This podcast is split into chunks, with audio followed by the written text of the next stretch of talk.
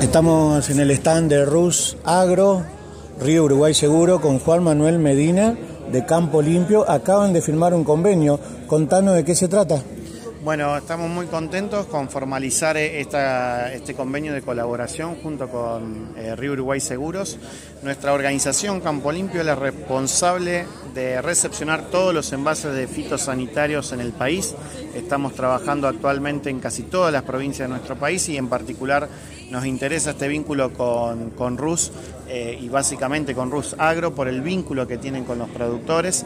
Nosotros eh, tenemos un fuerte compromiso con el ambiente, como también lo tiene RUS, eh, incluso ha firmado el pacto de ONU, RUS, como empresa y vamos a trabajar en ese sentido en la sustentabilidad de la producción agropecuaria, eh, exigiendo a los productores agropecuarios a devolver los envases eh, de fitosanitario tal como lo exige la ley nacional 27.279 eh, y a través de esta ley nosotros entregamos un certificado de devolución a, estos productores que hoy es el único certificado en cuestión ambiental al cual un productor argentino puede acceder y entendemos que este tipo de colaboración con una de las principales aseguradoras que tiene nuestro país nos va a garantizar un despliegue territorial y una capilaridad en la recepción de envases eh, mucho mayor eh, a la que venimos realizando. Así que estamos muy contentos. Campo Limpio es una organización sin fines de lucro.